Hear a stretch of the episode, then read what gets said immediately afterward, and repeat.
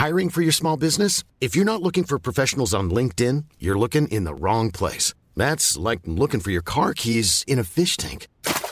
LinkedIn helps you hire professionals you can't find anywhere else, even those who aren't actively searching for a new job but might be open to the perfect role. In a given month, over 70% of LinkedIn users don't even visit other leading job sites. So start looking in the right place. With LinkedIn, you can hire professionals like a professional. Post your free job on linkedin.com slash people today.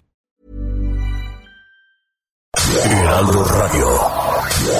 Inicia las noticias de la tarde con Jesús Martín Mendoza en Heraldo Radio.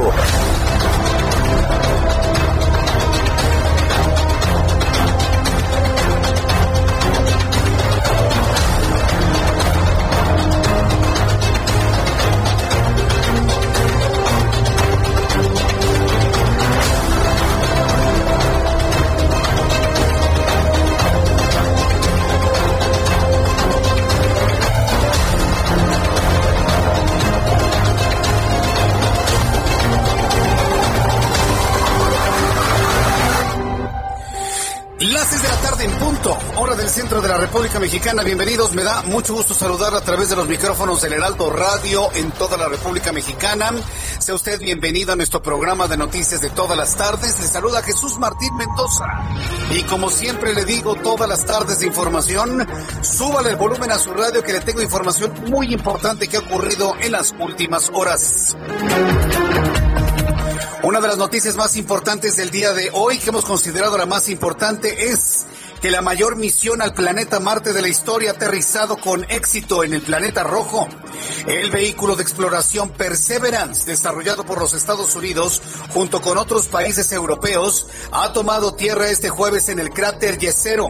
Comienza ahora la misión más ambiciosa de la NASA hasta la fecha, con el objetivo de encontrar rastros de vida pasada. Vaya, hay que decirlo de esta manera, busca confirmar Perseverance lo que el mexicano Rafael Navarro, en paz descanse, logró confirmar con Curiosity. Bueno, hay que decirlo, la exploración marciana, la exploración que hoy reinicia la NASA, no se puede entender sin la participación del mexicano Rafael Navarro, investigador del Instituto de Ciencias Nucleares de la UNAM, recién fallecido por COVID-19. En varias ocasiones Rafael Navarro me habló de esta misión que vendría a, confirmar los datos que ya tenía Rafael Navarro, el mexicano, y la NASA sobre la presencia de agua en tiempo pasado y por lo tanto la posibilidad de vida. Llega Perseverance ya sin Rafael Navarro para confirmar esas hipótesis. Le voy a tener todos los detalles más adelante aquí en el Heraldo Radio. También informo que el subsecretario de Derechos Humanos de la Secretaría de Gobernación, Alejandro Encinas, anunció que 16 posibles restos de los normalistas de Ayotzinapa desaparecidos en septiembre de 2014 fueron enviados a la Universidad de Innsbruck para su identificación, lo cual ya fue notificado a los padres de familia. Esto ya se hizo desde el año 2014. Estos señores de la Cuarta Transformación nada más buscan sorprender. Esto que está anunciando Encinas ya se hizo hace muchos años. Pero bueno, pues tratan de sorprender a los afligidos padres de los jóvenes desaparecidos. Hoy llegó una comisión a Innsbruck, este, encabezada por el fiscal especial Omar Gómez Trejo, acompañado de representación del equipo argentino de antropología forense, de la Comisión Interamericana de Derechos Humanos y de la Comisión Presidencial. Y el día de mañana, a las 10 de la mañana, se iniciará el proceso de identificación genética Qué barbaridad, qué, qué cuánto engaño de veras. Todo este proceso ya se hizo y quiere esta gente. Bueno, a mí, a mí me, da, mucha pena, Alejandro Encinas, que tienen que decirle, sí, señor presidente, que qué hora es, las que usted diga, señor presidente, que los cocodrilos vuelan. Sí, sí vuelan, señor presidente. Y ahí ve usted a estos hombres, ¿no? Otrora independientes, oposición en el país, tener que decirle sí a cosas que ya hicimos. Estas son las ventajas de que existan comunicadores que conocieron, es mi caso, la investigación de Ayotzinapa desde el inicio. Yo no voy a permitir que le estén engañando a los padres de familia, así de simple. Innsbruck ya participó, Innsbruck ya dijo que los jóvenes fueron calcinados. Y esa, esa es la verdad histórica, una verdad histórica que no quieren reconocer por un asunto meramente político. Ya tendremos oportunidad de platicarlo, pero esto es verdaderamente un gran engaño. Además, integrantes de diversos colectivos feministas el día de hoy se manifestaron y realizaron pintas en diversos puntos de Chilpancingo, la capital de Guerrero, para externar su repudio a la candidatura al gobierno de la entidad de Félix Salgado Macedonio y advirtieron que un violador no puede gobernar la entidad. Lo vamos a platicar. El ya chole del presidente está harto de que le critiquen a su amigo Félix Salgado Macedonio, porque es su amigo, ¿eh? Ah, porque es su amigo. Sí, y le interesa más defender al amigo que la dignidad de las mujeres violadas, para que usted lo tenga clarísimo. No están de acuerdo dentro de su administración que al ratito le voy a presentar un audio de Olga Sánchez Cordero, secretaria de Gobernación, que tampoco está de acuerdo en que Félix Salgado Macedonio sea el candidato de Morena al gobierno del estado de Guerrero. Y además también le voy a informar que Wilbert N., alias Parca, fue vinculado a proceso tras ser detenido el 14 de febrero por su probable participación en la masacre de la familia Levarón en Bavispe, Sonora, en noviembre del año 2019. Además, el secretario de Relaciones Exteriores, Marcelo Ebrard, informó que a partir de este fin de semana llegará a México el primer lote de vacuna contra COVID-19 Sputnik V, tras acordar el envío con el ministro de Asuntos Exteriores de Rusia, Sergei Lavrov, con quien se comunicó vía telefónica.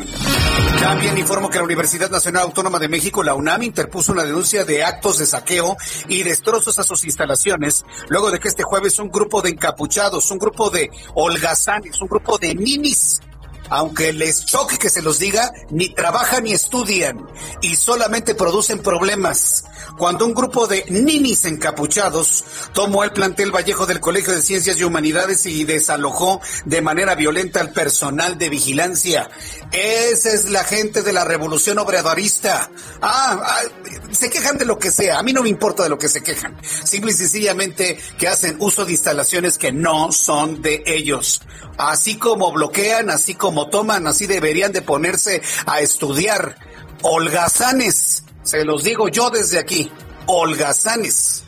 Y la Fiscalía de Justicia del Estado de México informó que Juan Carlos Hernández Bejar y Patricia Martínez Bernal, conocidos como los monstruos de Ecatepec, fueron condenados a prisión vitalicia tras ser declarados culpables de feminicidio de una menor de 13 años ocurrido en abril de 2012 en la colonia Jardines de Morelos. En más de este resumen le informo cinco empresas dedicadas a la industria automotriz, Mazda, Volkswagen, Audi, Ford, General Motors, informaron que se vieron obligados a hacer ajustes en su producción a consecuencia de la falta de suministro de gas natural en México, lo que ha provocado afectaciones a la luz por las bajas temperaturas del Frente Frío número 35. También informo que los disturbios por el encarcelamiento del rapero español Pablo Hasél por los delitos de terrorismo e injurias a la corona se replicaron este jueves por tercera noche consecutiva en varias ciudades de España, con nuevos actos violentos como la quema de contenedores y el lanzamiento de piedras y botellas contra las fuerzas de seguridad protestan porque pues en España lo que quieren es hacer de deporte nacional el insulto a la realeza y a la corona. Bueno, pues están en lo dicho, no van a permitir ningún tipo de insulto a la corona y Pablo Hasél está en la cárcel. La farmacéutica Pfizer y BioNTech iniciaron un estudio internacional con 4.000 voluntarios para evaluar la seguridad y eficacia de su vacuna para COVID-19 en mujeres embarazadas sanas. De entender también los detalles de esta importante información. Escucha usted el Heraldo Radio, yo soy Jesús Martín Mendoza y a nombre de este gran equipo de profesionales de la información les saludo esta tarde. Vamos precisamente con nuestros corresponsales en la República Mexicana y empiezo con Mayeli Mariscal desde Guadalajara. Jalisco. Adelante, Mayeli. Hola, ¿qué tal? Muy buenas tardes. Buenas tardes al auditorio. La Fiscalía de Jalisco analiza la probable omisión de la Policía Municipal de Puerto Vallarta ante el retraso al arribo del lugar de los hechos el pasado 18 de diciembre, cuando asesinaron al exgobernador Jorge Aristóteles Sandoval en el bar Distrito 5. Así lo confirmó Gerardo Octavio Solís Gómez, el fiscal del Estado, quien dijo que en una o dos semanas se podría determinar si se inicia una carpeta de investigación en contra de esta policía municipal y sobre todo qué aspectos investigarían en caso de, decidir proceder eh, al respecto. Además, eh, dijo que también eh, se analiza si Raúl N., quien fue detenido y vinculado por el delito de cohecho el pasado 29 de diciembre, participó de manera directa en estos hechos. Además de que también se confirmó los extrabajadores del bar Distrito 5 que se acogieron al juicio abreviado por el delito de encubrimiento que estaban enfrentando. Eh, ellos eh, participaron en la limpieza del lugar del crimen, pagaron cuatro mil pesos para poder seguir su proceso en libertad, así lo confirmó el fiscal ejecutivo de investigación criminal, Luis Joaquín Méndez. Y eh, pues también en más avances de estos hechos, eh, se confirma también que se siguen analizando justamente eh, los videos y ya se tiene localizado a los presuntos autores materiales de este crimen. No se dio a conocer ni sus identidades ni el lugar en donde podrían estar. Eh, sin embargo, pues bueno, el fiscal dijo que también ya están giradas las órdenes de aprehensión y están en busca de estas dos personas, un hombre y una mujer. Esa es la información desde Jalisco. Correcto, Mayeli, nos mantenemos al pendiente en el momento de que se actualice en cualquier momento esta información. Muchas gracias, Mayeli. Excelente tarde para todos. Excelente tarde y saludo a Juan David Casillas, nuestro corresponsal en el estado de Veracruz. Adelante, Juan David, te escuchamos. ¿Qué tal? Muy buenas tardes, Jesús Martín. Te saludo con gusto también a todo el auditorio. Comentarte que el gobernador de Veracruz, Cuitlavo García Jiménez, negó que los apagones que ha habido en algunos municipios pongan en riesgo la seguridad de las vacunas contra el COVID-19 que han llegado a esta entidad. El mandatario estatal aseguró que el servicio de energía eléctrica no ha sido suspendido en zonas prioritarias como los hospitales, donde es necesaria la refrigeración de las vacunas. Por ello aclaró que la efectividad del biológico no está en riesgo, situación que ha sido uh, bastante eh, preocupante para el personal médico. Eh, también comentarte que, como se había programado, el miércoles arribaron a Veracruz las vacunas de la farmacéutica Pfizer para aplicar la segunda dosis al personal de salud en primera línea, por lo que la vacunación continúa sin problemas en esta entidad veracruzana. También García Jiménez aseguró que todavía hay tiempo para la aplicación de la segunda dosis al personal médico, de enfermería y demás trabajadores de la salud que atienden directamente a pacientes con coronavirus. Nada más para recordar, Jesús Martín, en los municipios donde hubo apagones fueron Poza Rica, Cerro Azul, Naranjos, Álamo, Tihuatlán, Tuxpan, Córdoba, Jalapa, Puerto de Veracruz y otros. Este es el reporte, Jesús Martín. Muchas gracias por esta información. Gracias, Hasta luego, buenas tardes. Y saludo con mucho gusto a Jenny Pascasio, nuestra corresponsal en el estado de Chiapas. Adelante, Jenny. ¿Qué tal? Muy buenas tardes para informarles que el bebé de un año y once meses de edad, Arnoldo Paul Sánchez Gómez, fue asesinado a golpes por su padrastro en el barrio María Auxiliadora de San Cristóbal de las Casas Chiapas. De acuerdo al testimonio de Sandra, dejó a su hijo con su entonces pareja sentimental de nombre Rolando. Cuando regresó a su domicilio y encontró a su hijo inconsciente y con golpes en todo el cuerpo, lo llevó al servicio médico, pero la institución pública se negó a recibirla. En el hospital que lo recibieron señalaron que el menor sufrió dos infartos, para el segundo su cuerpo ya no resistió. Según Sandra, su pareja le confesó que había golpeado al niño porque no dejaba de llorar. El agresor está ligado a una organización social de mucho poder en los altos de Chiapas. Incluso uno de los dirigentes le ofreció dinero para los gastos funerarios con la intención de que retire la denuncia judicial. Al respecto, la Fiscalía de Distrito Altos inició una carpeta de investigación por los delitos de homicidio calificado agravado. Según la autoridad, tiene identificado al probable responsable, aunque se negó a responder si logró la aprehensión de este. En el funeral, la madrina del pequeño, Soledad Díaz López, dijo a los medios de comunicación que el niño lloraba cuando veía al padrastro, incluso que Sandra Sánchez, la madre del menor, sabía lo que sucedía porque también lo agredía. Dijo además que existen antecedentes por violencia familiar. Vaya, qué, qué, qué monstruo ¿eh? el tipo este. Ojalá y lo refundan el resto de su vida en la cárcel. Gracias por la información, Jenny. Estaremos muy pendientes. Muy buenas tardes. Hasta luego, estaremos muy pendientes. Imagínense un tipo que se desquita con un niño de un año. Imagínense, ya usted lea mi, mi, mente, por favor. Es verdaderamente increíble. Son las seis de la tarde con 14 minutos hora del centro de la República Mexicana. Mucha información que tenemos para usted el día de hoy. Vamos compañeros reporteros urbanos, periodistas especializados en información de ciudad. Alan Rodríguez, ¿en dónde te ubicas? Te escuchamos. Jesús Martín, amigos, muy buenas tardes. Tenemos el reporte de vialidad en estos momentos desde la avenida Chapultepec, ya que entre Cuauhtémoc y hasta la zona de insurgentes tenemos un poco de complicación, esto en ambos sentidos de la vialidad, tanto en sus carriles centrales como en sus carriles laterales. Y es que en esta zona tenemos la presencia de obras que ya tienen bastante tiempo y bueno, también tenemos el reporte de vialidad de la avenida Río de la Loza, y es que entre Niños Héroes y Lázaro Cárdenas en este tramo ya han iniciado también obras en los camellones centrales. Por este motivo tenemos la reducción de carriles, por lo cual recomendamos circular con mucha precaución si usted se dirige hacia la zona de Congreso de la Unión. Por lo pronto es el reporte que tenemos. Muchas gracias por la información, Alan Rodríguez. Continuamos al pendiente. Buenas tardes. Hasta luego, que te vaya muy bien. Daniel Magaña, ¿con qué información nos tienes y en dónde te ubicas?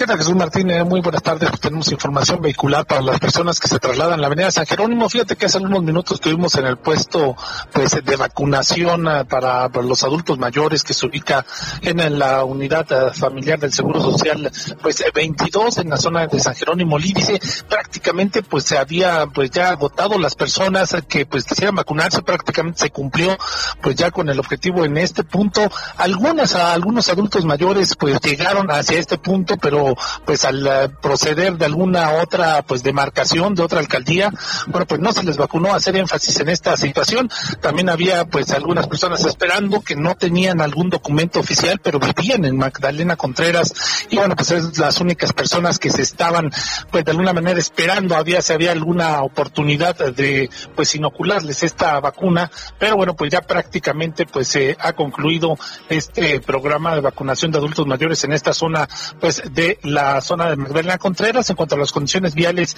sin complicaciones y avanza sobre la avenida San Jerónimo para trasladarse hacia el óvalo, pues precisamente de San Jerónimo, o bien continuar hacia el eje 10 sur ya en la zona de la avenida Río de la Magdalena. El reporte, buenas tardes. Gracias por la información, Daniel Magaña. Continuamos atentos. Continuamos atentos. Augusto Atempa, ¿en dónde te ubicas? Desde Martín, excelente tarde. Yo recorrí Paseo de la Reforma desde la Glorita del Caballito hasta la fuente de petróleos. Tú encontrarán pequeño, pequeños rezagos a la altura del circuito interior y esto es a cambio del semáforo, a cambio de las luces del semáforo. Pasando este punto, la circulación mejora considerablemente hasta su intersección con periférico. Y en el tramo de periférico se complica la circulación desde el bosque de Chapultepec hasta la avenida Observatorio. Esto en los carriles centrales, pero pasando este punto, la circulación mejora considerablemente hasta el tramo de Barranca del Muerto. Hay que manejar con mucha precaución, está libre este tramo, pero pues hay que manejarlo con mucha precaución para evitar algún tipo de accidente. Jesús Martín, reporte. Muchas gracias por la información, Augusto Atempa. Seguimos pendientes. Hasta luego, que te vaya muy bien. Son las 6 de la tarde con 17 minutos. Le invito para que entre a mi cuenta de Twitter, arroba Jesús Martín MX, y le dé retweet al mensaje más reciente que le estoy compartiendo a través de redes sociales. Y es Ya Chole, López, Ya Chole. Ya chole al presidente. Dijo el ya chole, está harto de que le estén señalando a su amigo Félix Salgado Macedonio. Vaya, hasta sus periodistas más leguleyos y más eh, lambiscones están diciendo de que un violador no puede ser gobernador del estado de Guerrero. Hasta los más lambiscones que he leído en las redes sociales los chairos más lambiscones no están de acuerdo en Félix Salgado Macedonio. Ya chole, presidente. Yo le invito para que entre a Twitter y bueno, pues le regresamos su ya chole, ¿no? Si ya está harto, si ya está fastidiado, ya está harto, bueno, pues entonces, pues como decía Alejandro Martino, pues es, ahí está el asunto, ya chole, ¿no? Bueno, pues yo le invito a que entre a mi cuenta de Twitter, le dé retweet unos cuantos millones de veces para que vea que quien debería decir ya chole somos nosotros ya, ya estuvo bueno, ¿no? Ya estuvo bueno de tanta confrontación y de tanto encono y de tanta división y de no escuchar la voz del pueblo que dijo escuchar. Bueno, pues mientras usted me ayuda con el retweet en mi cuenta de Twitter, arroba Jesús Martín MX, yo le invito para que escuchemos a Abraham Arriola. ¿Qué es lo que sucedió un día como hoy, 18 de febrero, en México, el mundo y la historia? Adelante, Abraham. Amigos, excelente jueves. Esto es un día como hoy en la historia, 18 de febrero. 1902, en Monte Carlo, se estrena la ópera de Jules Massenet, El juglar de Notre Dame. En 1963, Julio Cortázar publica Rayuela. En 1974 en Reino Unido, la banda Kiss lanza su primer álbum. Mientras tanto, en México, en 1856, se instala el Congreso Constituyente convocado por Juan Álvarez para redactar la Constitución de 1857.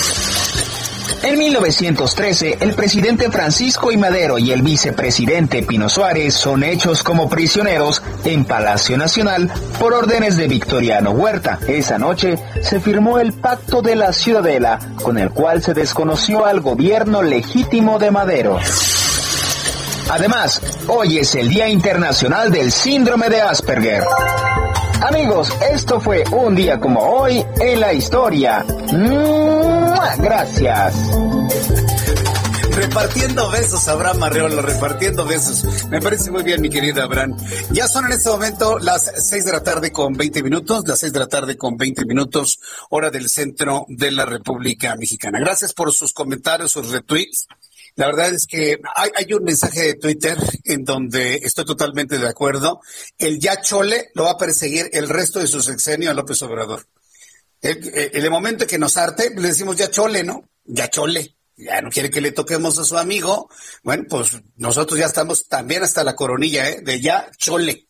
Su ya chole es equivalente a, su cállate chachalaca, ¿eh? Del año 2000, del año 2000, sí, sí, del año 2000. Entonces, es equivalente a su cállate chachalaca, definitivamente. ¿eh? Entonces, bueno, pues ahí, ahí lo tenemos. Yo le invito para que me dé sus comentarios a través de mi cuenta de Twitter, arroba Jesús Martín MX. Bien, pues eh, ya que estamos hablando precisamente sobre esto, de nueva cuenta el presidente de este país se lavó las manos sobre las denuncias por violación en contra de su candidato a la gobernatura de Guerrero Félix Salgado Macedonio y aseguró que pues ya chole, es la tendencia nacional hoy, ya chole de que los medios hagan campaña de ataques por este asunto.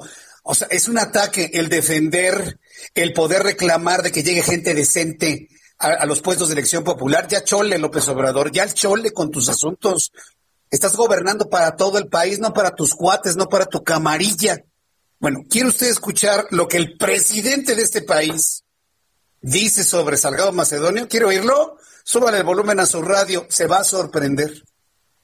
Como dicen algunos, ¿no? Ya chole. O sea, que, porque van a hacer una campaña en los medios, que el Reforma, que el Universal, que este los programas de radio, como era antes, ¿no? Este, conductores de radios con expertos, con analistas, pontificando, sentenciando juzgando. Si nosotros padecimos eso durante años, ataques tras ataques, entonces, ¿cómo no voy yo a estar desconfiado o actuar de manera precavida? bueno, pues está bien. Si está usted escuchando el programa, presidente, duérmase un ratito, duérmase, ¿sí? Y ya chole, ya chole con su ánimo, ¿no? Usted quiso ser presidente, ahora aguántese, aguántese. Habla usted de los conductores de radio, yo sé a quién se refiere exactamente, pero yo nada más le recuerdo que usted le bebía los alientos a un conductor de radio que hoy ya no está en México porque le debe mucho dinero a sus ex trabajadores y él hace una crítica dura quien estaba en el gobierno. Ahora usted es gobierno y aguántese lo que defendió. Ya sabe usted a qué señor me refiero. Ah, bueno. Entonces, cuando que se hagan las cosas en las mulas de mi compadre, ¿no? Debe reconocer usted que ha caído en errores, presidente.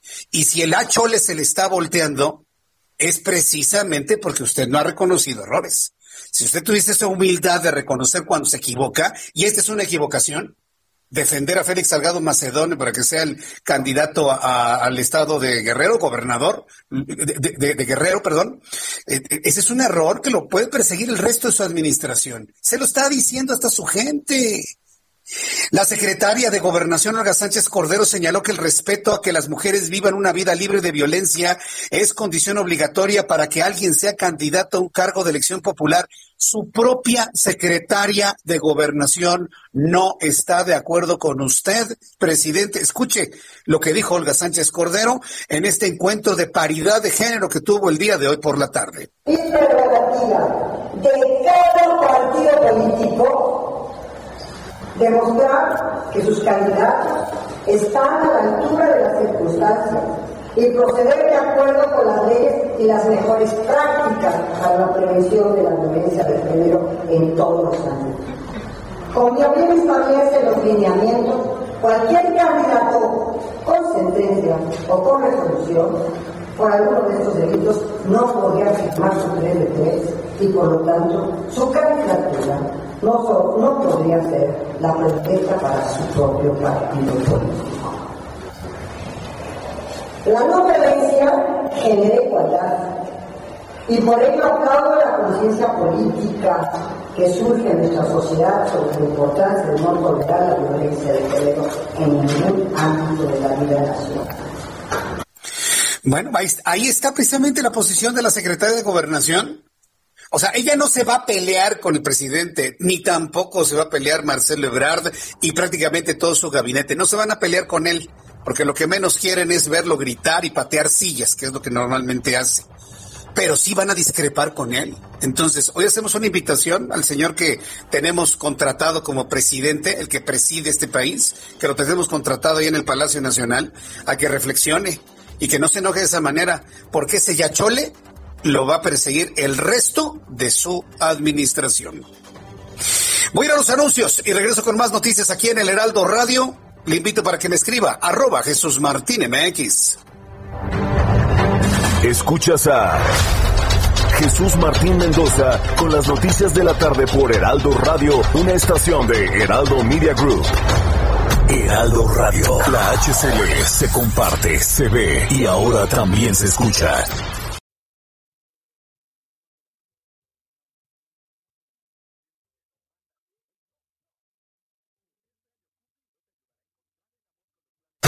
Radio. La HCL se comparte, se ve y ahora también se escucha. Escucha las noticias de la tarde con Jesús Martín Mendoza. Regresamos. Muchas gracias, Jesús Martín Mendoza. Estamos aquí en tu espacio muy contentos también porque les vamos a dar a conocer una noticia que tiene que ver con el amor, con el placer. Pausazo es la experta sobre este tema y sobre todo que muchos amigos nos preguntan cómo hacerle, Pau, para prolongar un poquito más esa cuestión íntima, ¿no? Claro, es súper importante. Tener una vida íntima con tu pareja es algo importantísimo porque eso te conecta, ¿no? Y hay muchas veces que pues no están satisfechos ni tanto hombres como mujeres. No se preocupen, la solución se llama Black is the New Blue. Los invito a que marquen al 800 mil para que puedan pedir este tratamiento ganadorcísimo. ¿Qué es?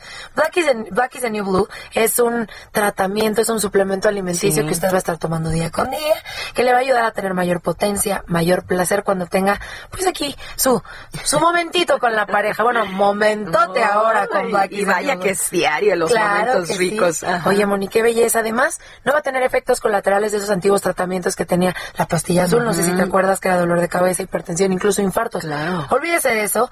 Black is the New Blue le va a dar placer, le va a dar potencia, va a hacer que usted se sienta bien en lugar de mal. Así que los invito a que llamen al 800 mil 800 mil para que se lleve este maravilloso tratamiento que le va a ayudar a que usted se sienta espectacular. Un tratamiento lleno, pues, lleno de tecnología, mi Moni. Entonces, si usted marca en este momento al 800 mil, ya me emocioné. En la compra de uno le voy a regalar otro. Escuché muy bien. En la compra de un Black de Nudo se lleva otro completamente gratis marcando al 800 mil. Es momento de que entre esta nueva tecnología porque Moni, quien ya lo ha probado, jamás regresa al antiguo tratamiento. Te lo firmo. Y tenemos amigos que realmente nos han dicho que ha sido muy benéfico para ellos tener este tratamiento y pues a marcar, yo les digo, marquen y sobre todo pruébenlo. Claro que sí, las mujeres también disfrutamos. ¿eh? Claro, hay que decirle a la pareja. Muchas gracias, Pau. gracias a ti, mi Regresamos contigo, Jesús Martín Mendoza. Gracias.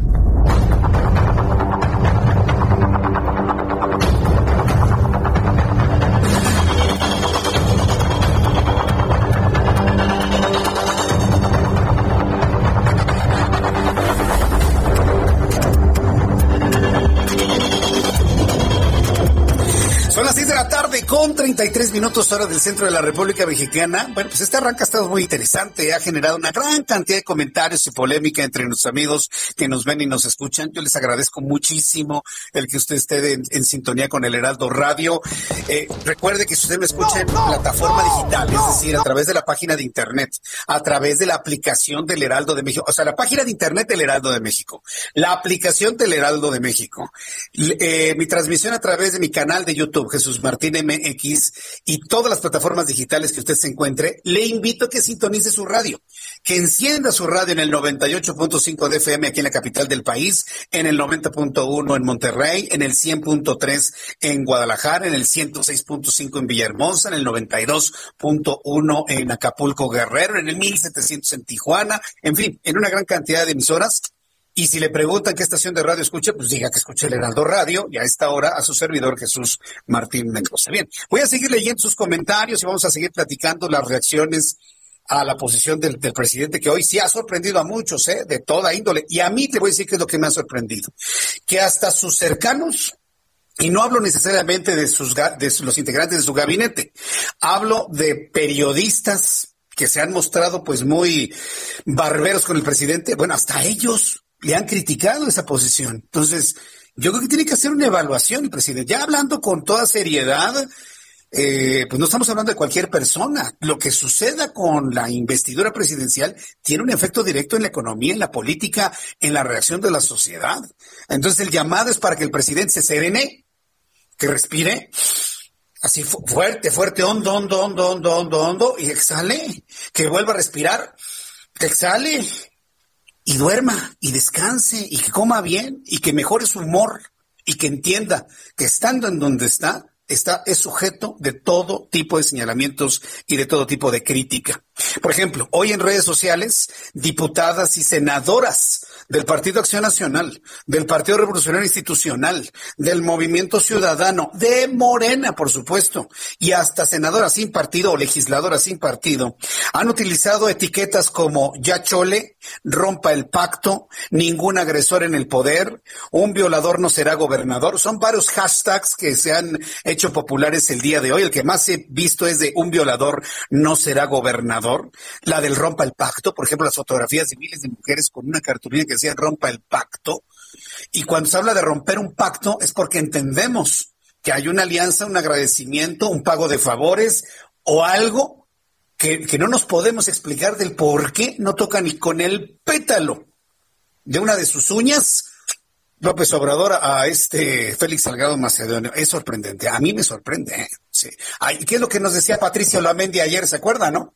Que de prevalecer la candidatura, que de prevalecer el gobierno de Félix Salgado Macedonio, López Obrador sería el primer presidente del planeta, del planeta, en avalar la violencia contra las mujeres. Es, durísimo, es gravísimo eso que señaló ayer Patricia Olamendi. Tengo una línea telefónica a Marta Cecilia Márquez Alvarado. Ella es senadora del Partido Acción Nacional, vicecoordinadora de Transparencia y secretaria de la Comisión de Salud.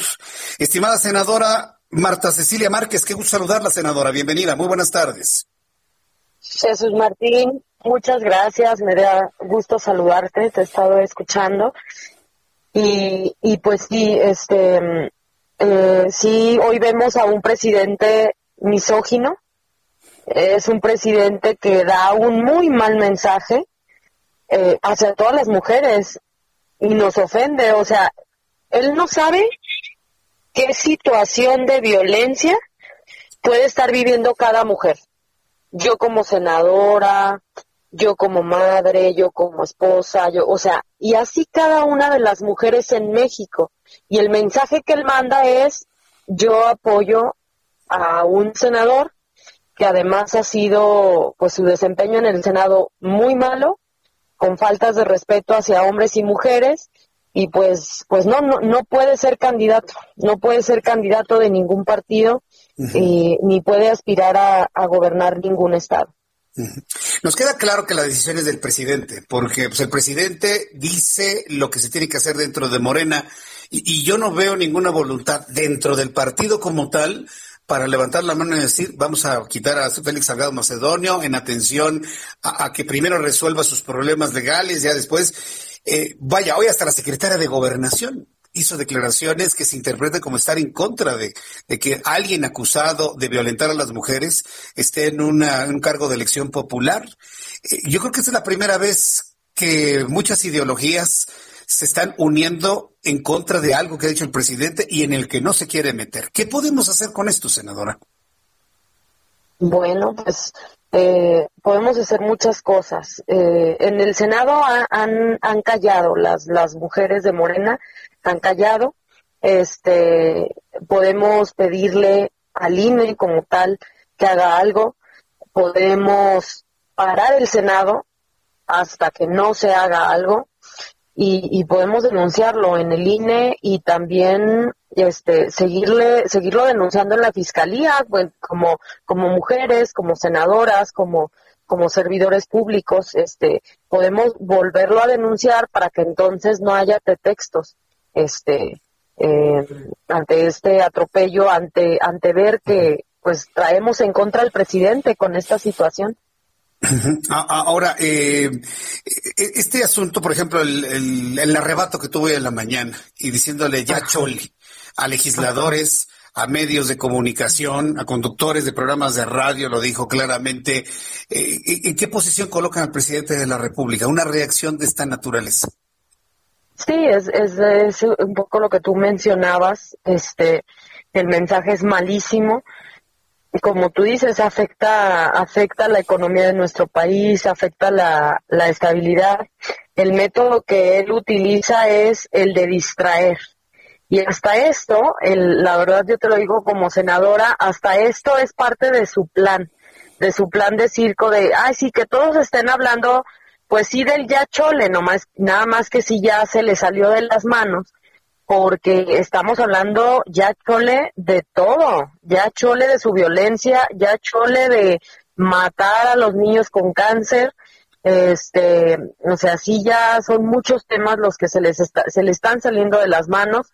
Su método es es el que tú comentas, es mentir, crearse una historia todas las mañanas y él mismo solucionarla, él mismo responderla y mentir, mentir diciendo que no, que no hay desabasto, que hay vacunas y eso es gravísimo porque vacunas no hay y encima las está utilizando, las está politizando el tema de, de vacunas, está haciendo un crimen con, con la salud de los mexicanos. Entonces, este, sí, sí nos avergüenza, sí nos avergüenza este presidente. Yo creo que tenemos que ser más drásticos, los medios y los senadores, los legisladores y no prestarnos a ese juego. Por eso yo un poco lo hago cuando estoy en el Senado. O sea, a ver, yo no quiero ir a sesiones de la Comisión de Salud en donde solo veamos tonterías, así. Pues yo sé que todos los temas son importantes, pero ok, veamos 100 temas si ustedes quieren, pero primero salud. Primero salud y economía. Y estoy en contra de que el Senado ya se preste a esto, o sea, este, a esta burla, a este juego mediático del presidente. Pues sí, y, el, asunto es que como son mayoría ya los, los eh, integrantes del Movimiento de Regeneración Nacional, pues se cae precisamente en esto. Eh, eh, el ya chole que al mismo tiempo es la representación clara de que el tema de Guerrero y Félix Salgado Macedonio no le importa y que evidentemente lo, deja, lo deja caminar, pues ha provocado evidentemente una animadversión fuerte. Pero ya manteniendo cabeza fría, analizando las cosas de manera muy objetiva de lo que actualmente tenemos y haciendo un balance precisamente de lo que usted nos comentaba, senadora, de los problemas que hay eh, con la relación con la sociedad, con la relación con las mujeres, el problema de la economía, el problema de la inseguridad, el problema de la salud, el problema de las vacunas. ¿Cuáles son las alternativas legislativas? Porque me lo preguntan mucho para poder de alguna manera ir hacia un, una destitución por falta de capacidad para gobernar. Y no estoy hablando precisamente de un de ir al voto, de ir al, a, este voto del año 2022, sino que en este momento se pueda hacer toda una relación de problemas no resueltos y que se le pueda demandar la falta de capacidad para gobernar y poder ir a otro presidente de la República. ¿Existe eso en México? ¿Es posible hacerlo, senadora? Exacto. Yo lo dije, Jesús Martín, desde enero del 2000 de, 2020, el año pasado. Yo lo dije en un discurso que está en YouTube que dice eh, que, donde hago mención y digo no tenemos presidente. Y ahí cito algunos artículos, el 108 constitucional que dice que es traición a la patria. E, ese, eso es lo que, lo que la constitución hoy dice. Pero pues realmente no nos hagamos. es muy difícil Sí, jurídicamente quizá algunos dicen que es difícil eh, documentar una traición a la patria, pero, pero yo estoy totalmente de acuerdo con lo que tú estás diciendo, o sea, no puede ser presidente y ya deberíamos de haber hecho algo eh, en el Senado o como sociedad civil. Yo sí creo que, y lo dije hace un año, o sea, es, traición a la patria, que es algo que aparentemente jurídicamente es difícil de, de, comprobar, pero también hay incapacidad, eh, que es lo que tú estás diciendo. Sí, sí. Y el artículo... Ya sin ningún, eh, eh, ánimo de animadversión, ya sin ningún ánimo de otra cosa, sino viéndolo muy, muy objetivamente, inclusive este, jurídicamente, políticamente, socialmente, explorar el camino de la destitución por falta de capacidad para gobernar.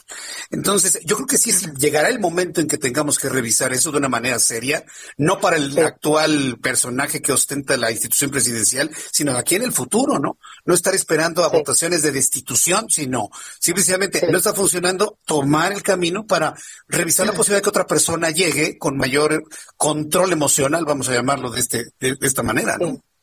Sí, sí, ya, ya hoy la Constitución lo dice, este, sí se puede dirigir el Senado como un jurado para evaluar al presidente, sí. Sí, lo que pasa es que no vamos al fondo y no nos asumimos como lo que somos. El Senado y la Cámara de Diputados es representante del ciudadano, no del presidente. Pero Sí nos falta, nos falta como oposición y, también a la mayoría de Morena. Pero yo he visto a diputados, senadores levantarse y gritar, es un honor estar con Obrador, pues son empleados del presidente y no representantes de la sociedad. Y eso es algo que espero que podamos cambiar el próximo 6 de junio. Yo le agradezco mucho el que me ha tomado la llamada telefónica, senadora. Muchas gracias por su tiempo aquí en el Heraldo Radio. Gracias, Jesús Martín. Un gusto saludarte. Que le vaya muy bien. Hasta pronto. Gracias. Bueno, pues hemos, hemos conversado en estos momentos con la senadora Marta Cecilia Márquez Alvarado, senadora del PAN, vicecoordinadora de Transparencia, secretaria de la Comisión de Salud. Hay mucho agravio ¿eh? en el sector femenino, legislativo y social en general. Yo creo que el presidente debe reconsiderar, y yo creo que si reconsidera y corrige, otro gallo le va a cantar, ¿eh? Otro gallo le cantaría, con su equipo y con la sociedad, y con la opinión pública, ¿eh? Que conste que se lo estoy recomendando para que oro no ande diciendo de que pontificamos. Aquí le decimos y le, y le hemos señalado opciones de solución a sus problemas. Y la opción de solución es que recapacite y que recomiende que se cambie la candidatura en el estado de Guerrero.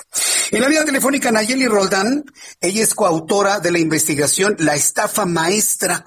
Ella es reportera de Animal Político, a quien yo le agradezco estos minutos de comunicación con el Heraldo Radio. Estimada Nayeli, me da mucho gusto saludarla. Bienvenida. Jesús Martín, muy buenas tardes. Eh, buenas tardes al auditorio. Gracias por la invitación. Bien, pues ahora que hemos estado hablando de asuntos de política, nos dedicamos un poquito a este tema de la de la estafa maestra. Entiendo que ya presentó de su libro la versión Bucket un, un eh, texto escrito por Nayeli Rodal, Miriam Castillo, Manuel Ureste. A ver, coméntenos más cómo se eh, la historia de este de este libro y qué es lo que nos cuentan y cómo vamos con esto. Claro, este, bueno, esta fue una investigación hecha por Animal Político y por Mexicanos contra la Corrupción en 2017, en la que revelamos un sistema de corrupción eh, que involucró a 11 dependencias de gobierno, que hacía convenios con ocho universidades públicas para, para supuestos servicios. Sin embargo, las instituciones de educación subcontrataban a empresas que eh, nosotros comprobamos que eran ilegales e incluso fantasma. Esto derivó en la desaparición de más de 3 mil millones de pesos de recursos públicos porque los, los supuestos servicios no se hicieron, porque las empresas obviamente no existían y entonces se trató de un esquema bastante bien organizado, bastante bien engranado para la desaparición de recursos públicos. Lo que hacemos en el libro, además, Jesús Martínez, eh, contar un poco más acerca de las, las historias de las personas involucradas. Esto es desde los funcionarios públicos, eh, hay ahí algunos perfiles bastante interesantes de Rosario Robles, de Emilio eh, Lozoya, también de Alfredo del Mazo, que en, en el momento en que nosotros publicamos esta investigación, pues dirigían eh, la Cedesol, Pemex y Banobras, y cuyas dependencias pues estuvieron involucradas en este esquema de desvío. Y nosotros siempre decimos que los contextos, las historias importan justamente de, cómo es que estos personajes, estos políticos en determinado momento se encuentran y en ese momento fue en el gabinete del, presidente Enrique Peña Nieto. Eh, sus historias, digamos, que traen eh, bastante, bastantes años, eh, que no solamente fue en el gabinete, sino que se conocían previamente y que eso explica un poco también cómo es que llegaron a esa posición y lo que estaba sucediendo en las dependencias de gobierno en ese momento y que incluso después de publicar pues prácticamente no pasó nada. También hablamos de la gente que fue utilizada, los pobres que fueron doblemente utilizados para la constitución de empresas fantasma, utilizarlos como prestanombres y también utilizarlos como pretexto eh, de los programas sociales a los que se supone que se, iban a llevar a cabo estos, estos em, servicios que finalmente tampoco ocurrieron. Entonces, digamos, en el, en el libro también hay más carnita de, de lo que se leyó en el reportaje en su momento. Un reportaje que tuvo el eh, premio de periodismo Ortega y Gasset. ¿E-, e-, ¿Este premio cuándo lo ganaron ustedes? ¿En qué año? Eh, fue el de 2018 también, la, Por, reportaje. Ah, pues muchas felicidades por ello, ¿eh? porque evidentemente está muy bien documentado esto. Y bueno, lo que sé es que hay una gran cantidad de personas involucradas en toda esta estafa maestra y, y, son hombres, mujeres, nombres que empiezan a surgir, inclusive ya considerados también para puestos de elección popular en las elecciones del, del 6 de junio. Se busca trascender esta investigación para impedir que estas personas que todavía tienen algo que declarar en torno a este caso lleguen a ocupar esos puestos de ganar. Claro, más bien eh, lo que lo que siempre hemos insistido, Jesús Martín, es que eh, eh, que, que este caso no tendría por qué quedar en la impunidad como ocurre con la mayoría de casos y es más, con, con la mayoría de delitos que se cometen en este país. Pero digamos que, que al ser un, un caso tan emblemático como lo es la estafa maestra, que además de estar perfectamente documentada, eh, pues también está trascendiendo, digamos, el, el sexenio, eh, tendríamos que estar viendo una investigación lo suficientemente pulcra para que no solamente se concentre en Rosario Robles, sino en el resto de actores que participaron en todo este sistema de corrupción. Estamos hablando, por supuesto, de otros titulares, de otras dependencias, estamos hablando de ex rectores de las universidades públicas, de eh, todas las personas que tuvieron que ver para la constitución de las empresas, para su operación, que nadie se haya dado cuenta de eso. Es más, estamos hablando incluso de qué es lo que hacía la Secretaría de Hacienda eh, cuando se, eh, se estaba desarrollando este boquete, se estaba generando este boquete en las finanzas públicas de miles de millones de pesos. No estamos hablando de, de cientos, sino de miles de millones.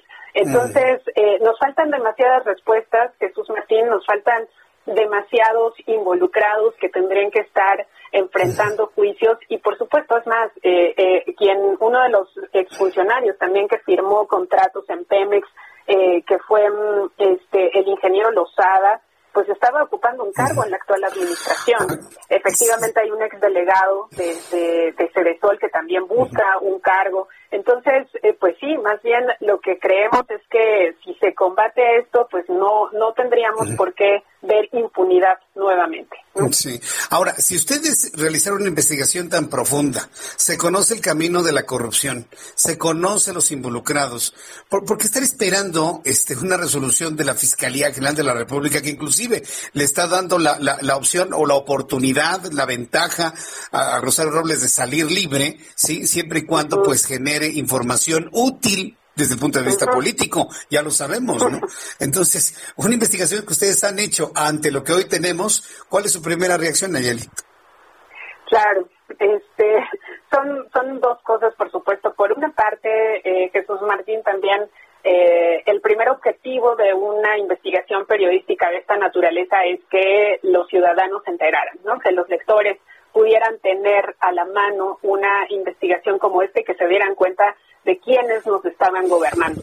Ese, ese objetivo, por supuesto, se, se cumplió, pero por el otro lado, claro, en, en el ámbito este agrio, digamos, en el lado agrio del, del tema, es que pareciera que no ha pasado nada, ¿no? Porque si bien vemos a, Rosario Robles eh, tras las rejas, también insistimos en que eso no es sinónimo de justicia, porque ella está siendo investigado por un delito que es de omisiones y prácticamente es administrativo, pero bueno, ahí fue consideración de un juez, Felipe de Jesús Delgadillo Padierna, ¿no? Este sobrino de Dolores Padierna, quien decidió que había un riesgo de fuga y por lo tanto Rosario Robles tenía que enfrentar su proceso eh, encerrada y no en libertad.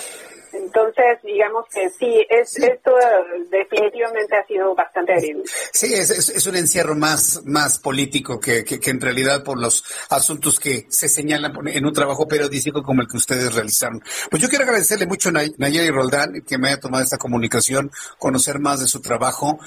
Reitero nuevamente las felicitaciones por el premio periodístico, recomendar al público que tengan acceso al libro, que lo lean para conocer a más, con más detalle esta investigación. Y bueno, pues en una oportunidad futura nos volveremos a saludar. Muchísimas gracias, Nayeli. un gusto saludarle y conocerla. Muchísimas gracias, Jesús Martín, por el espacio. Saludos al auditorio y ojalá que sí puedan darse la oportunidad de, leer este libro. Claro que sí, Nayeli Roldán, un honor tenerla en nuestro programa. Muchas gracias. Al contrario, gracias. Hasta luego, que le vaya muy bien. Es Nayeli Roldán, coautora de la investigación La estafa maestra y es reportera de Animal Político.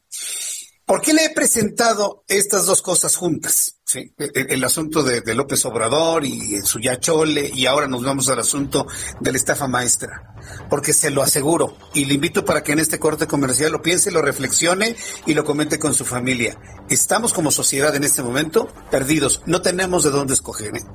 Los que llegaron diciendo que iban a ser diferentes han resultado tan iguales o hasta peores. Y los que estaban antes están metidos en todo este estercolero de corrupción. ¿Qué vamos a hacer?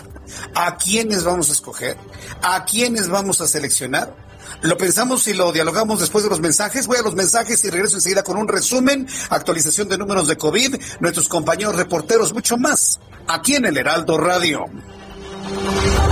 Escuchas a Jesús Martín Mendoza con las noticias de la tarde por Heraldo Radio, una estación de Heraldo Media Group. Heraldo Radio. La HCL se comparte, se ve y ahora también se escucha.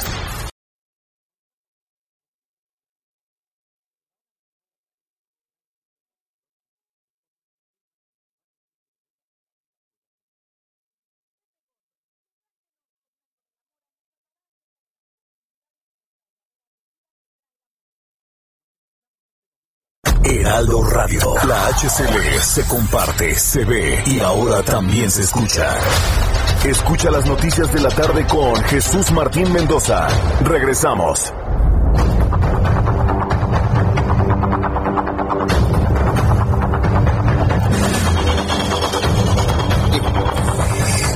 Momento son las 7 de la noche en punto, hora del centro de la República Mexicana.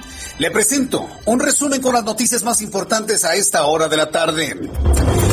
En entrevista con el Heraldo Radio hace unos instantes, la senadora del Partido Acción Nacional, Marta Cecilia Márquez Alvarado, advirtió que el presidente de este país ha demostrado misoginia al apoyar a Félix Salgado Macedonio para que sea gobernador a pesar de las acusaciones de violación en su contra, lo que representa un pésimo mensaje y una ofensa para todas las mujeres mexicanas, a lo que las senadoras de Morena, el partido en el poder, han callado absolutamente. Así lo dijo la senadora panista en entrevista en el Heraldo Radio.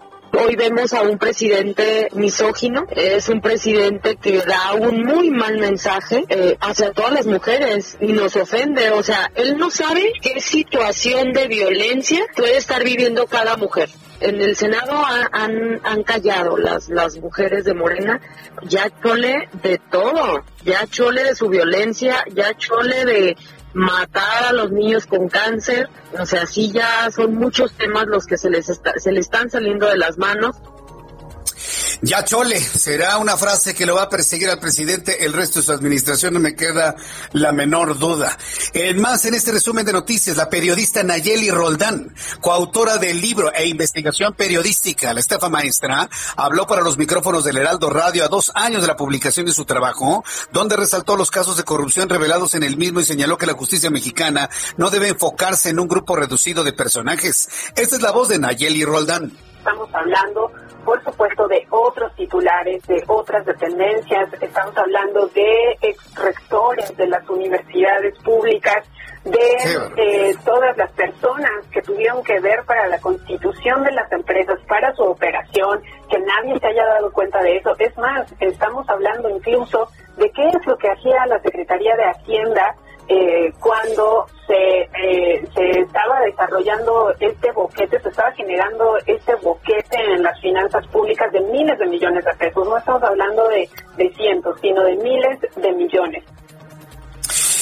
En más de este resumen de noticias, la secretaria de Gobernación, Olga Sánchez Cordero, que por cierto, Olga Sánchez Cordero tampoco está de acuerdo en que Félix Salgado Macedonio sea el candidato de Morena a la gubernatura del estado de Guerrero. Bueno, dicho sea de paso, la secretaria de Gobernación, Olga Sánchez Cordero, aseguró que la estrategia nacional de vacunación contra COVID-19 avanza en el país gracias al diálogo y consenso, lo que ha permitido que los mayores de 60 años en el país han comenzado a recibir sus dosis. Así lo dijo la secretaria de Gobernación sin duda hemos alcanzado avances y son la prueba de que tenemos consensos, de que tenemos diálogo, porque sin duda son las mejores herramientas para hacer frentes a las vicisitudes de estos tiempos, principalmente a la pandemia que estamos enfrentando. En días recientes, como todos saben, la Estrategia Nacional de Vacunación avanza de manera clara y hemos empezado con la inmunización de la población mayor de 60 años. Así lo planteó la propia secretaria de Gobernación. Vamos a estar muy atentos de sus declaraciones. Ahora que, bueno, pues desde que tomó las riendas de las conferencias matutinas, pues la hemos visto más activa, más en control de su secretaría, más metida en estos temas que tiene que ver con eh, el asunto político, las elecciones y ahora también con el tema de las vacunas. Le estaré informando aquí en el Heraldo Radio. Además, le informo que hoy el presidente de México, en entre el año 2000 y 2006 bueno, pues ha, asegurado de que todo este, de, este, esta falta de energía eléctrica le suena a Venezuela. Le voy a tener todos los detalles de esto en los próximos minutos aquí en el Heraldo Radio. Dice, el presidente Andrés Manuel López Obrador pidió a los mexicanos reducir el consumo de energía, dijo Vicente Fox. Una campaña de escasez me suena a Venezuela, escribió el expresidente Fox en redes sociales. Pobre México, tan cerca de Estados Unidos y tan lejos del gas y la electricidad, agregó. También en este resumen de informo que un grupo de feministas prendió fuego en la entrada de la casa de campaña del candidato de Morena, Félix Salgado Macedonio. A través de videos que circulan en redes sociales, un grupo de feministas encapuchadas lanzó varios artefactos con fuego hacia la entrada de la casa, la cual se ubica en Chilpancingo. Todavía ayer, Salgado Macedonio burlándose de las mujeres, diciendo que mujeres, mujeres divinas y no sé qué tantas cosas dijo. Y hoy la respuesta es que le quemaron su casa de campaña allá en Chilpancingo.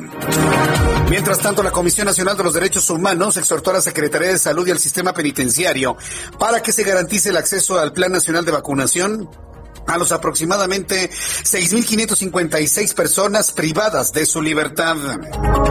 También el Congreso de la Ciudad de México rechazó por segunda ocasión una solicitud de licencia por 30 días al alcalde de Tláhuac, Raimundo Martínez Vité, quien busca contender por otro cargo en las elecciones del próximo 6 de junio en la capital. Me informó que la Fiscalía General de Oaxaca informó que 20 indocumentados de origen centroamericano fueron rescatados durante un operativo en el poblado de San Sebastián Tula, mientras que dos presuntos traficantes de personas fueron detenidos por estos hechos. También informo que el Departamento de Estados Unidos en las internacionales anunció que el presidente de Estados Unidos, Joe Biden, ofreció formalmente reiniciar las negociaciones con Irán después de que su antecesor Donald Trump retiró al país del acuerdo nuclear con Teherán en el año 2018. El primer ministro británico, Boris Johnson, anunció que va a proponer a los líderes del G7 que el plazo para desarrollar nuevas vacunas de cara a las eh, futuras enfermedades se acorte hasta un máximo de 100 días para evitar una propagación como la del COVID-19. Estas son las noticias en resumen. Le invito para que siga con nosotros. Le saluda Jesús Martín Mendoza.